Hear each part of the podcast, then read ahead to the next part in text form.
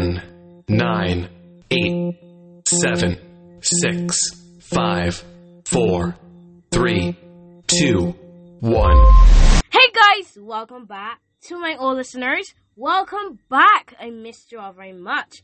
To my new listeners, hi, welcome. Glad to have you. My name is Rebecca.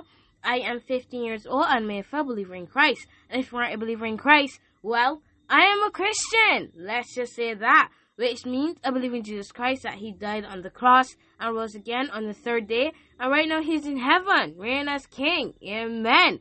Uh, I have created this podcast to bring teens, preteens, youth, and everyone that falls under the title of youth to Christ. I hope that as God uses me to do this podcast, that I can bring along this journey to move to Christ. Yay! And we are not, this is not an episode. I shouldn't have done a whole intro. But this is not an episode, so don't be alarmed. I just want to come on here and say happy anniversary to us! To us! To us! I know I'm a bit late. I know it was yesterday, but it's okay. It's okay. We're celebrating for the whole week. You know, I am incredibly grateful that we have reached um two whole years. Two whole years. We have started this this podcast, and I I'm so excited. I'm excited to see where the Lord takes us.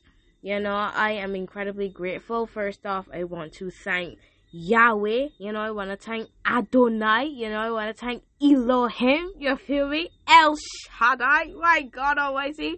But I just want to say thank you to him. Um, I always say thank you in every single thank you episode because it's his podcast and not mine. So I just want to say thank you to him. You know, I cherish, even though school is taking, um, you know, all of my focus and I'm trying to balance it with, you know, extracurricular activities and trying to get some time for myself, you know, um, so even though sometimes I, I don't get the chance to spend some time with God, I still feel His presence and I still feel His anointing. So I still try to get a little bit of time, you know, whether it is to read a verse or whether it is to talk to Him about my feelings or He talks to me about what He wants me to do next on this podcast. Um, but I just want to say thank you to Him for allowing me to continue with His word, allowing me to continue with spreading the gospel, you know, spreading His word. And I'm incredibly grateful and I'm ready to see where He's going to take this podcast next. Next people, next person, next group of people that I would like to thank is you guys. You know, I see some people from India, I believe. India. So hi and welcome to YMTC. I am so glad that you're here. Um, I you you this is this would be like what your first year with us, your first year, our first month, whenever you join. But I just want to say welcome to the family, and I appreciate you for listening. Um, I saw someone from the United States, I believe. Um, I'm not sure where, but I see you. I see you, sis. I see you, bruv. I see you. Um, and I want to say thank you to each and every single one of you that follow the podcast. I love you all so much. There is um, a person that I love so much that listens to the podcast. She follows it, and I just want to say she's a new listener. Um, I have a, a bunch of followers that um, joined the podcast recently, and I really want to say I love you and I appreciate you for continuing to rock with me on this crazy, this crazy, amazing journey. I love each and every single one of you so so much. There is um some prison officers, sorry, some teachers that know about the podcast, you know, and I say welcome to the YMTC family. I appreciate you and I love you so so much. You know, I appreciate you and I love you. I love you. All right, so hearts. I wish y'all could see me, but hearts, hearts, hearts, hearts, and um, yeah.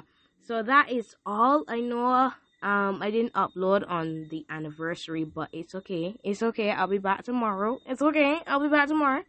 Um, hopefully, let me not promise anything. Um, so yeah. Man, two years, two years down the hatchet, and I am excited to see where the Lord takes us.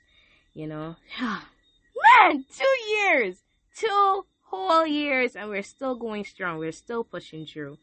Um, so yeah, Um, interviews are coming up. Interviews are coming up. I have some people lined up that I believe will be a fun little experiment. Um, so I just have to get some things in order, and then you know you'll see a few interviews coming up. You feel me? You understand me? Okay, cool. Um, so I want you to always remember that I love you, God loves you, I got you, and God got you. May the Lord who created heaven and earth bless you from Jerusalem. Turn down your volumes. Turn it down. Turn it down.